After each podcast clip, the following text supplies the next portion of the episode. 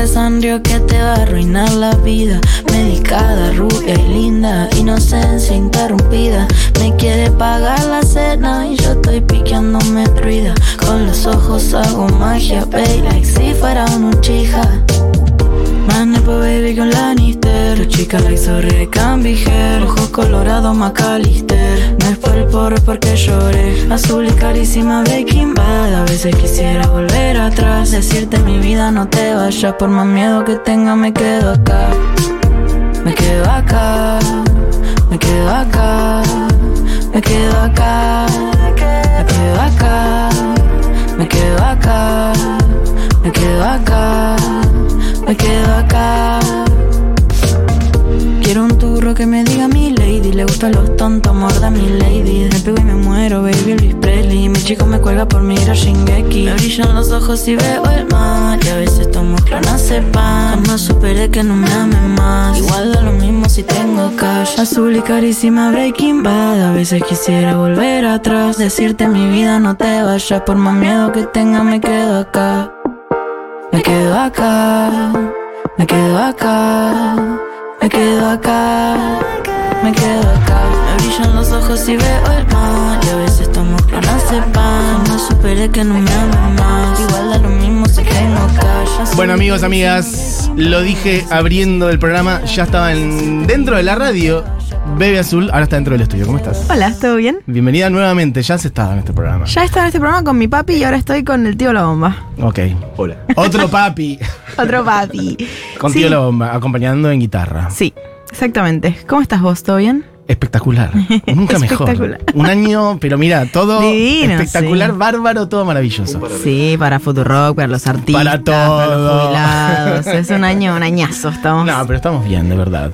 Eh, che, bueno, estás con un show por delante. Sí, el 5 de abril en Niceto, ya. Y mm, viste que los de Futurock tienen dos por uno. Gusta que arrancamos con la data dura. Hay show, dos por uno. Chicos, vayan Es a comprar, yo- se terminó, chau. Yo creo que mm, hay que avisar mucho las cosas, porque la gente te lo escucha tres veces y no se enteró todavía. Sí. Entonces me parece que está bueno volver a decirlo, volver a decirlo y después charlamos de lo demás. Hay algo también igual que la gente dice, ¿cuándo es el show en abril? Bueno, dame que los últimos días veo también. Pasa mucho eso. Bueno, también. Te digo como productor de cosas, de festivales, de la radio, de fiestas, etcétera. Hay una cosa que es como, a la último momento semana. me voy fijando. Igual han sí. comprado entradas eh, durante el verano, lo sacamos en diciembre y han comprado, o sea, estoy, estoy contenta al respecto. Pero bueno, nada, cuanto más gente venga, mejor, siempre. Hermoso. Sí. Estamos eh, hablando también de lo que es la presentación de Pura, Sí. la presentación oficial. Oficial, la primera. Oficialísima. Sí, no toqué las canciones en ningún lado, o sea, en radios nada más. Ok, o Así sea, que- todavía no has tocado esas canciones ante un público. No, Aunque sea de una manera informalita. Hay dos que toqué. Toqué eh, en la Marcha del Orgullo, que toqué el año pasado, y toqué Mar muchas veces porque es una canción muy vieja, pero... O sea, muy vieja, tiene tres años, pero Dios, de las mías es vieja. Eh, y... mm, Pero ya, después las demás no las toqué nunca y estoy muy contenta al respecto, va a ser muy divertido. Para, hablando de tu edad, eh, aunque implícitamente, recién hablábamos de si habías. ¿Cuándo naciste exactamente? 1997, 26 de No sé junio. si habías nacido, porque recién estábamos hablando de un show de Charlie García del 99 y dijimos, no sabemos si Bebé Azul, por ejemplo, había nacido. ¿Del 99? Sí. Ya tenías Bueno, dos años. Tenía dos años. Existías. Y no sé si en esa época mi papá no estaba con él, o no sé. Eh, no sé si en ese show, pero sí, ser. sí, había me- arreglo, estamos hablando de Alejandro Terán, digámoslo. Papito. Tu papu, eh, haciendo mi arreglos papu. de cuerdas para Charlie, también para Sí. Gustavo Cerati. eh, Sí. En, el, En esa época yo creo que sí. ¿O no? No sé. Yo era muy chiquita, ni idea. Pero me acuerdo de ir al Colón, te iba a los 5, cuando fueron los shows en vivo. Ajá. Y había una puertita de esas, ¿viste? Cuando cierran la persiana y te dejan como un cuadradito nada más. Y mi papá me decía que era una puerta que hicieron para mí porque era de mi tamaño. Entonces yo pasaba. Sí, es tierno. En Terrací Gente ahora compran entradas para Niceto de mentira.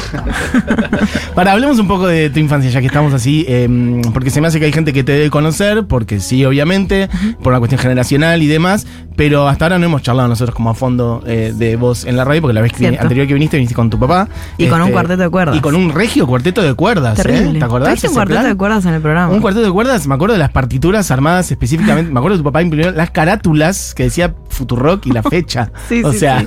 Más específico No es que trajo algo que tenía medio ya armado. Me dijo, dormí mal anoche porque me quedé haciendo los arreglos. Nosotros Y los músicos tocaron a primera vista, o sea, un escándalo. Nosotros también nos quedamos hasta la noche haciendo. Sí. Estudiando muchísimo. Sí, sí. Todo. Este, mm, para, bueno, pero eso, contar un poco más de tu historia, de cómo te fuiste armando como música, ya que mencionamos tu infancia un poco.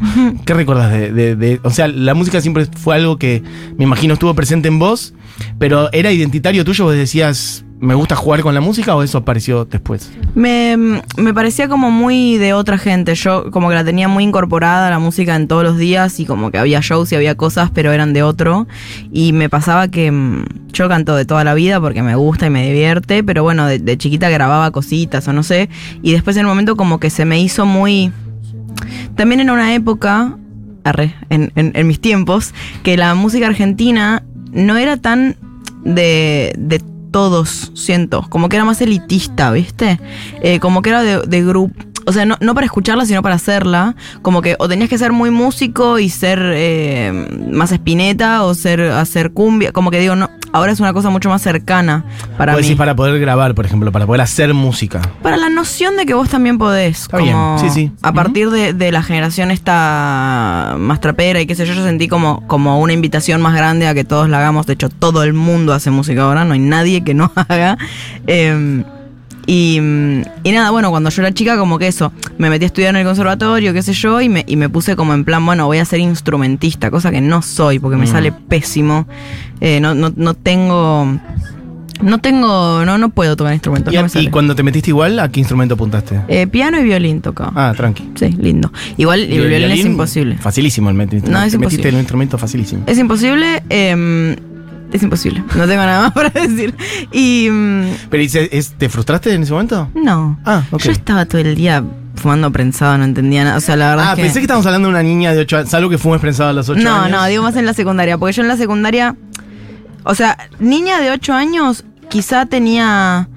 eh, no sé, iba a unas clases de piano en algún lado, pero no, no, no estaba full adentro. Estaba más en plan niña de hacer cualquiera. Y después en la secundaria me metí en una, un- en una secundaria que tiene parte de música, que es el Esnaola. El Esnaola. Claro. Mucha gente, de, sobre todo de la cama de estos últimos años, pasó por ahí. Mucha gente. Posta. ¿Te, lo- te acordás de cruces en, en el colegio propiamente? Sí, creo que. Catriel, varios pasaron, ¿no? Por el yo Esnaola. a, a él y a un montón de otras personas las conozco porque Cato iba a mi secundaria y yo empecé a ir a los shows de Astor y Ujú. a hacerme amiga de él y de su Astor, grupito. el, el primer proyecto que tuvo. Sí, la Astor Para la de gente, Marte. digo. Sí, que él era el bajista. Perfecto. perfecto. Em, y ¿También ibas al Esnaola? No, Perfecto. pero no, pero casi. Sentí que sí. Claro, un poco sí. No. Como ¿Y que... qué tal en Esnaola? Ay, estaba buenísimo. ¿Sí? Sí. Era, era muy divertido. Era un ¿Y se, colegio... a- se vive y se aprende la música de una manera abierta o es tipo más est- estricto en- en- académicamente, digamos? Yo siento que puedes tomar el camino. Bueno, igual yo fui hace mucho tiempo, no sé ahora, pero cuando yo fui, el, el, el camino era el que vos elijas. Podía ser un fisura que se juntaba con otros a hablar de música random y charlar y qué sé yo, o podía ser alguien que realmente se enfoca en la carrera de música clásica y tal. Eh, que ambas me parecen eh, buenos caminos. Digo, la- lo que tenía el Esnaola era que estaba muy fogoneada la vida social a partir de los consumos culturales, lo cual era muy lindo. En plan, como que se extendía, ¿viste? Tenías que, que si tenías una remera o una banda, tenías que saber discos, ah, como esa- esas cosas, ¿viste? Que, y te juntabas con los pies que escuchaban la misma música que vos, em, y estaban como todos mostrando, como, che, mira, encontré esto, che, mira, encontré esto, bla, bla, y eso estaba muy bueno, la verdad. Era muy lindo. Y después, bueno, tenés toda la parte eh, académica que yo la verdad es que no, no siento haberla aprovechado mucho, eh, pero creo que hay gente que sí la aprovechó y, está, y está buenísima. ¿Pero y te fue bien igual o te fuiste antes? O sea, ¿aprobaste, digamos, la currícula? No, me re fui antes. Ah, te fuiste antes. No, yo entré, no, pero mal. Yo entré en séptimo grado a la parte de música Ok. Y a la semana tenía mi noviecito metalero, ya estaba, me perdieron, no hice nada nunca. Ok. Y después me metí al secundario y fue así, tipo, vida social. Yo llegaba al colegio con un pote de tintura de un color y Sí. delineador y esta era mi Y clase. ese era tu plan. Está sí. bien. Bueno, igual es que tu padre también tiene un poco esa eh, es- ese, ese camino, ¿no? También, como la Eh, a no- nivel académico. Bueno, me acuerdo de haber charlado con él como No, no estoy segura si él en algún momento fue al, conservatorio. Creería que es más eh, Por eso digo, independiente. sí. eso, como de no prestarle, no darle bola a la educación formal académica. Sí, un poco sí. Sí, yo em, a, a veces me arrepiento un poco, como que me parece que está bueno realmente si te podés formar seriamente mejor. Eh, siento que solo suma. Em, pero bueno, ya está, era adolescente. El se consejo de Bebe Azul para las nuevas generaciones, fórmense igual. Sí. Si pueden, si les sirve, porque sí sirve. Mejor, la verdad, porque restarte no te va a restar, o sea, si, si no, te hace claro. falta, no Es te hace conocer falta. una técnica, digamos. Claro, está bueno y de repente le encontrás como... Es como las palabras, ¿viste? Cuando encontrás palabras nuevas que significan cosas, se te abren conceptos nuevos en la cabeza, con la música es lo mismo. Y... mm, Estudiar, lo de estudiar. este eso estudiar. Lo de estudiar. Es que ahora hay una cultura muy grande de. de. Se hizo re famoso, se re pegó sin hacer ningún esfuerzo y sin saber nada. Ajá. Y haciendo una canción fea, se re pegó, le fue re bien, entonces buenísimo. Eh, como que veo mucho esa. No, esto es pésimo, pero como gente diciendo esto, ¿no? Como, ah, esto es- es- no, no está bueno, pero le va re bien, así que genial, como que tiene más valor. Y, y para mí está, está bueno también hacer algo de lo que estés re orgulloso y te encante y lo puedas cantar mil veces, como eso es lindo. ¿Y cuándo nació Bebe Azul en sí misma, como tal? Bueno, yo venía, bueno, eso, como que fieres na bla, bla, bla, y como que no me sentía tan identificada con la cuestión de ser instrumentista y tal. Y, mm, y bueno, estaba en mi época más de juntarme con, con Cato y Paco y todos esos. eh, y eh, salieron eh, los traperos españoles, que eran Purgan y La Sou y todos esos que hablaban más, más a tierra, ¿viste? No eran tan metafóricos con las letras y decían todo como muy así, muy concreto. Y me gustó mucho eso, me obsesioné con eso y todavía no hacía canciones, pero medio que parecía que en algún momento iba a pasar. Eh, y ahí Cato me puso Bebé Azul un día.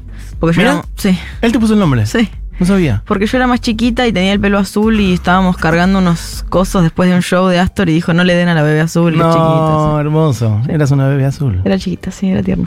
y, mm, y nada, después de eso pasó mucho tiempo hasta que yo hice canciones real. Como que ahí se armó una cosa de que yo era alguien que en algún momento iba a hacer algo. Pero ya tenías una cosa de cantar, por lo menos. y Eras una persona. Nunca delante de nadie. Ok. Pero como que muy decía que sí. Muy.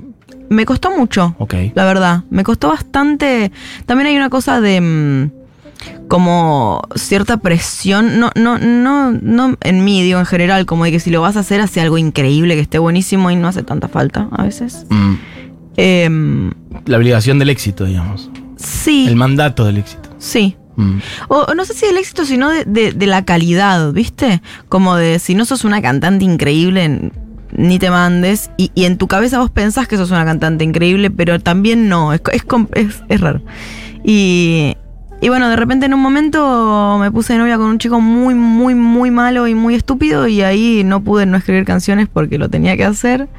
Eh, y ahí empezó, en 2019. Ok.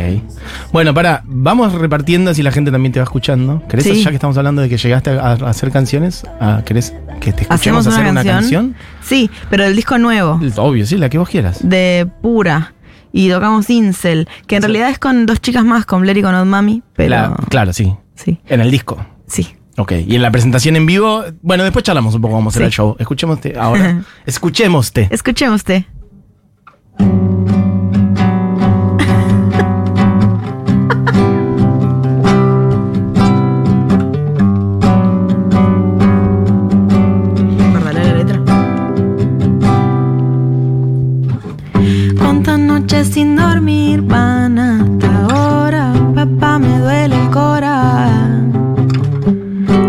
que quería ser su señora, pero solo los locos se me enamoran. Se mi turro pinta de cool shooter, casi furro y con el new full.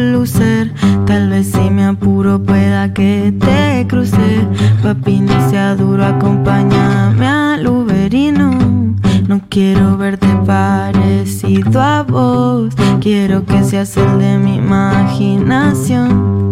El que dice gracias y pide perdón y se ríe si se muere en el CSGO. Pero sé que le pegas a la pared, nunca lavaste un plato y fuma parisien. Y alguna vez entraste a Reddit y buscaste Incel. Quizá algún día me mates si seguimos juntos, pero tenés tatuajes y eso suma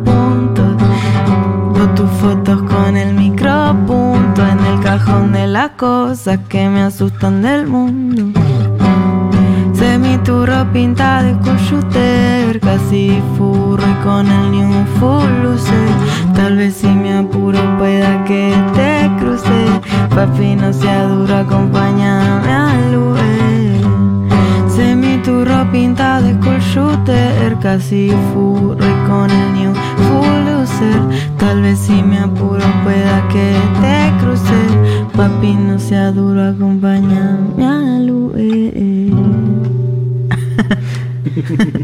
Baby Azul en vivo en el estudio de Futurock. Tenés una voz hermosa. Ay, gracias. Eh, Vanina dice, conocía Bebé en la Marcha del Orgullo. Acá le Ah. saluda señora joven para siempre, me re gustó, dulce. Qué divina. Eh, soy centennial, pero no entiendo qué código tengo que poner para comprar las 2x1 para Bebé Azul.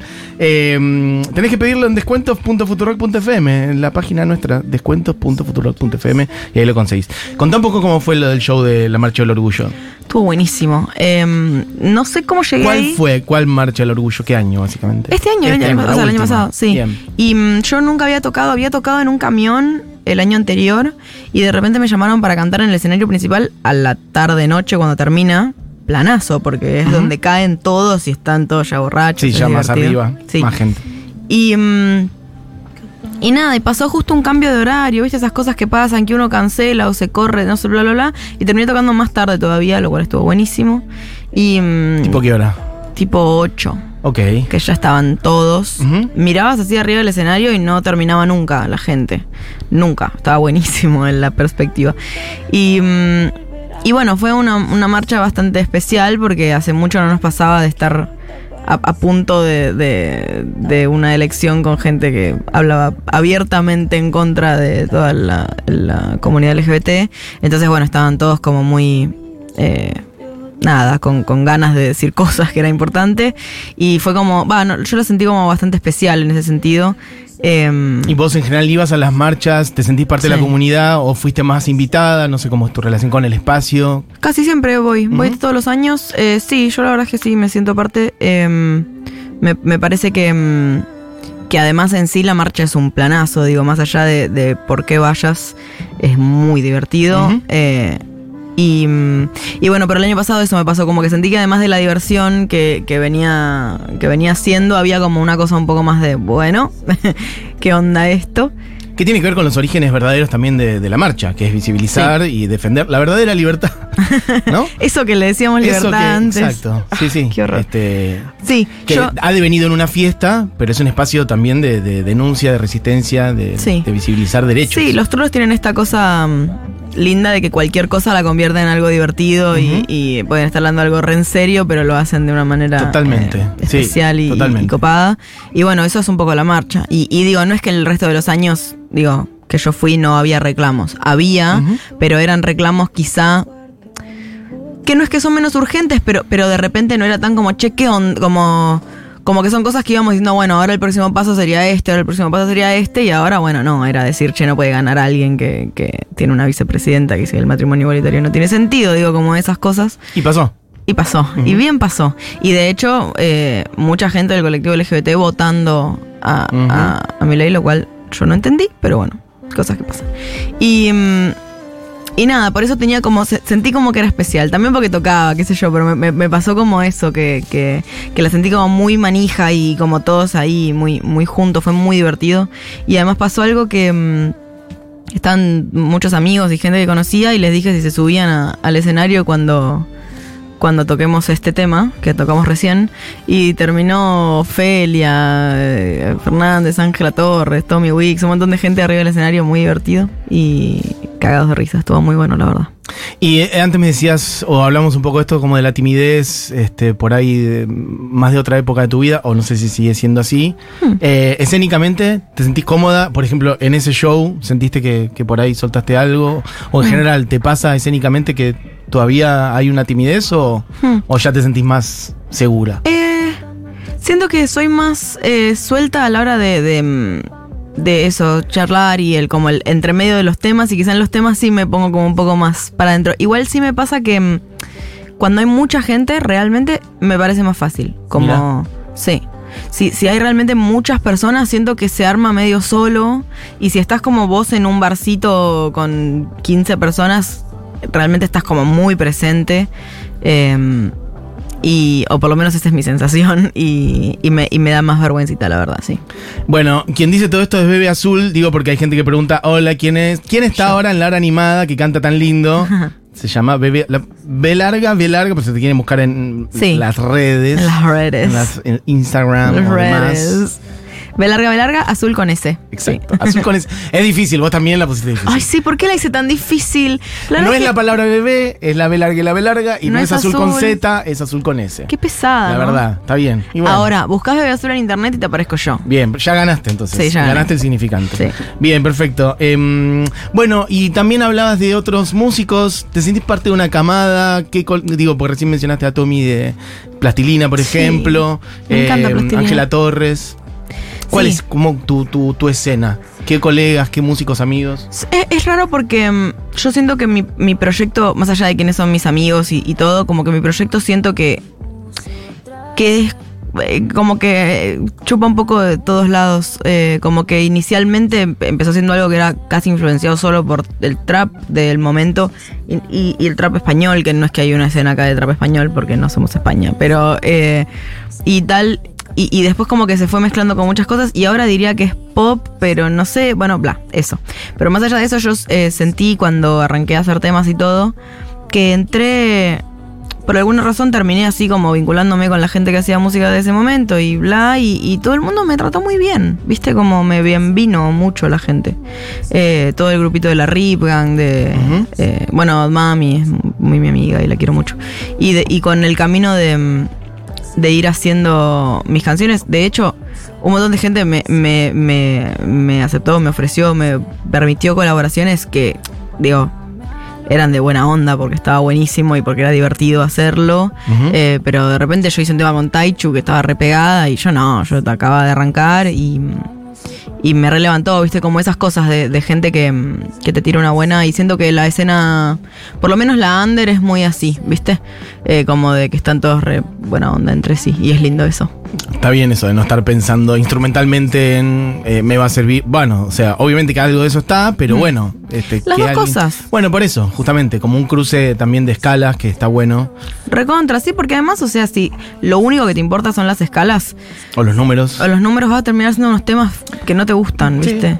Y, y deja de ser eh, divertido, como la, la idea es que hagas algo que te re guste y que esté bueno, digo, más allá del éxito, que por supuesto para mí no tiene nada que ver con, con fórmulas de cómo hacer canciones ni nada. o sea. ¿Y eso cómo es? La parte compositiva tuya, vos haces todas las canciones, trabajaste entiendo con un par de productores por lo menos para este disco. Sí. Este, contá un poco cómo fue la llegada de ellos también y el laburo con ellos. Sí, yo este disco lo hice con Manu Schaller, que lo conozco de toda la vida, eh, y con La Finese, que lo conocí en eh, 2020, que una amiga me lo presentó, eh, Axel se llama, y desde ahí no dejamos de hacer música nunca, como que lo conocí, me cayó increíble, me parece un chabón muy talentoso, posta. Trabajó eh, con Sara Eve también, sí. estoy pensando algunas otras. con Sí. Sara Eve, con Six X. Exacto. Eh, es un chabón que posta eh, todo lo que trae de propuestas a lo que vos le traes. Yo soy muy controladora y como muy de quiero esto con esto y no sé qué y esto y esto y como Ah, muy hincha Ah, tenés bastante claro qué querés cuando estás en el proceso de composición. Sí, insufrible soy. Mira.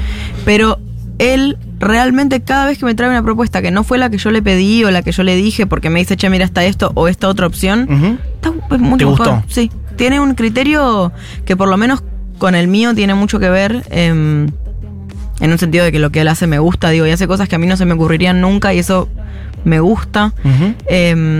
Y tiene una cosa que no lo tiene todo el mundo, eh, en el mundo de la producción y de la música en general, que cuando no sabe algo o no le... o algo no, no sé, no lo... ter- Ponele, este tema que está sonando A ahora, ver. este tema, tiene un bajo raro, a ver si es ahora, no sé. Quiero más, dámelo. Soy tuyo aunque no Tiene un bajo especial. yo. Domina, domina. Que tiene una distorsión. Sabíamos cómo hacerlo Ajá. en el estudio. Era un bajo raro de un tema en particular que a mí me había gustado y le digo, quiero este bajo acá. Y se sentó y miró cómo hacerlo y como que cero esa cosa de soy un capo, no me pueden decir nada, viste, como... Lo desculió ahí adelante tus juntos. Claro, como una cosa de que realmente el chabón se sienta a laburar, ¿viste? Eh, y bueno, estuvimos ahí los tres con Guido Anosibar, que también trabaja conmigo. Em, nos metimos al estudio, no sé si fue en junio del año pasado, con las canciones bastante avanzadas, em, a, a cerrarlas y estuvimos hasta octubre, noviembre dándole ahí todos los días. Eh, fue un proceso re lindo, lo extraño, la verdad, estar ahí haciéndolo. Ya volveremos igual. Eh, pero sí, yo escribo mucho, yo escribo las letras y soy bastante eso, como no me gusta que me toqueten mis letras ni mis cositas. Eh, y después la parte de la producción, eso, yo voy con mis ideas, cuento, charlamos, vemos qué sale. eh, y eso. ¿Quieren hacer una más? Sí, queremos. Yo quisiera, de hecho, quedan dos más. Vamos a tratar de apretar, apretar lo más posible, pero por lo menos una más seguro. Ok, Hacemos ¿Cuál es? capricho, capricho. Y después se, se queda Dale. una más. Se queda una más, hacemos el- lo que cantamos antes. Sí, que es por eso. lindo. Vamos a Eh, darle, vamos a darle, vamos a darle. Sí. Esto se llama Capricho y originalmente es Fit Lara 91K. Es muy hermoso eh, su parte. Arre.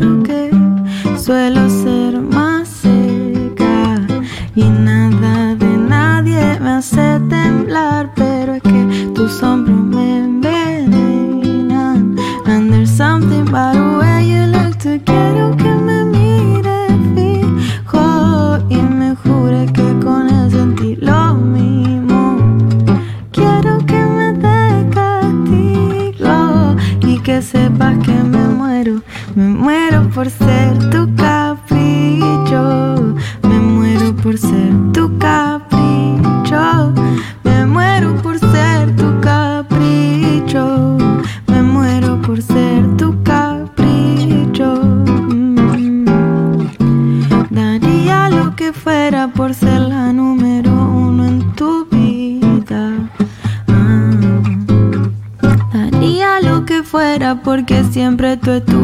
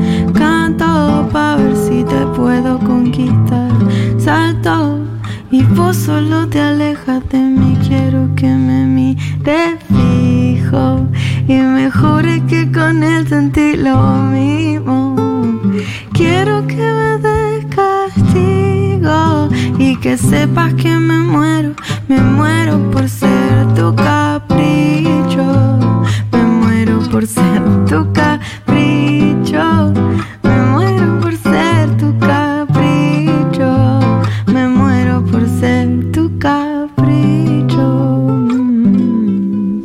Buena. Al menos mi aplauso ante el estudio. Bebe Azul en vivo. Bueno, voy a decir, se presenta el viernes, de vuelta lo decimos, viernes 5 de abril. Falta un tiempo. Pero las entradas van a volar. Tu primer Niceto. Mi primer Niceto. Una sala muy hermosa, por cierto. Muy hermosa. Muy amiga de la casa también, así que hermoso plan. Presentación de pura. ¿Estás nerviosa? ¿Por el show? Sí. Tengo Falta muchas tiempo, pero-. Más que nervios. Como muy. Quisiera que sea mañana yo. Bueno, viernes 5 de abril a las 20 horas, Bebe Azul. Entradas a la venta en Passline. Hay dos por uno para la comunidad Futurock. Sí. Van a volar. Yo sé lo que les digo, queda tiempo, pero pidan su código y las compran a mitad de precio, lo cual es- también es un real- una ganga. La verdad que es una ganga ridícula. y ya es un precio que eh, creo No que el bondi sentido. vale más. Por eso. No sé. eh, Mira, gente que dice, qué lindo canta Bebe Azul, fa, el falsete, el falsete de Bebe Azul. La busqué como Bebe Azul, como la palabra y con Z y no la encontré. Ahora que dijeron que es Bebe Azul, me doy cuenta que la vi muchas veces en las oldies, dicen por acá. ¡Ay, sí! Mira, gente que ¡Qué te sigue. divertido! Vuelve la oldies. Bueno, escúchame, ¿metemos media, Churco? ¿Llegamos a meter media más?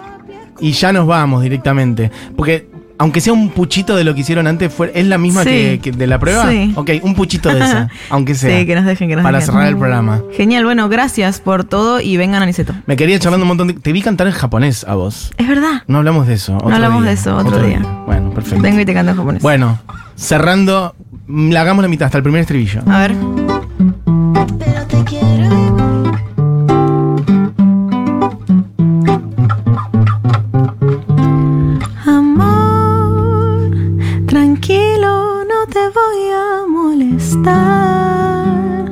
Mi suerte estaba echada y ya lo sé. Y sé que hay un torrente dando vueltas por tu mente, amor. Lo nuestro solo fue casualidad. La misma hora, el mismo boulevard. No temas, no hay cuidado, no te culpo del pasado. Ya lo ves,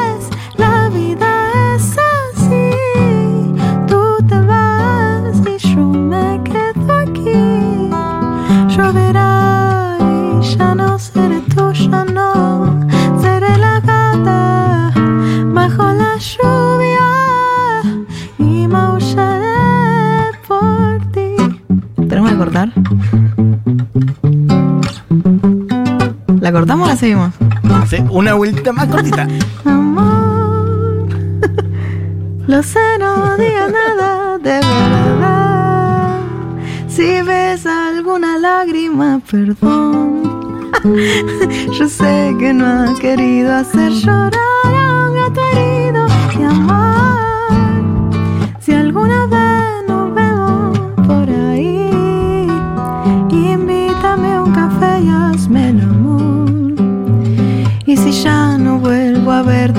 ojalá que tengas suerte y ya lo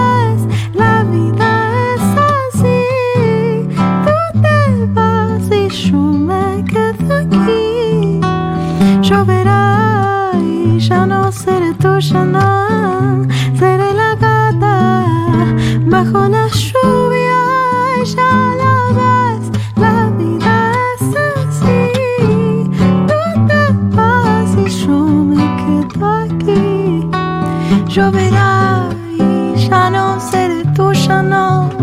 Seré la gata bajo la lluvia y maullaré por ti. Bueno, un escándalo. Bueno, me tenés que meter unos boleros en Niceto, es lo único que voy a pedir. Ah, Uno, bueno. por lo menos, un bolero en. Niceto. Bueno, puede ser, ¿eh? Espectacular. Ojo. Bueno, viernes 5 de abril a las 20 horas, entradas a la venta en Passline, presentación de pura de Bebe Azul y me chusmea por acá, Sergio, un abrazo ya que estamos. Eh, que los dos temas que hiciste en Tesoro, en ¿los dos eran en japonés o uno no me acuerdo? Eh, no, uno en- japonés y uno mío. Ok, perfecto. Que los van a largar, los van a Los vamos a editar largar. en formato Eh, Spotify. Spotify. Sí. El video no. El video sí. El video también, porque era lindo, muy lindo, la puesta increíble. Sí. Bueno, gracias por venir. Gracias a vos, estuvo hermoso. Estarás de vuelta muy pronto seguramente. Amigos, se quedan con Juan Morín y Crónica Anunciada. Nos pasamos un poquito, perdón, y gracias a ellos. Este programa fue hecho por Diego Vallejo, Julián Matarazo, Moira Mema. Mi nombre es Matías Mesoulam. De vuelta, gracias por venir a ambos, chicos. ustedes, gracias. Bueno, nos vamos derecho. Esto fue la hora animada. Chau, chau.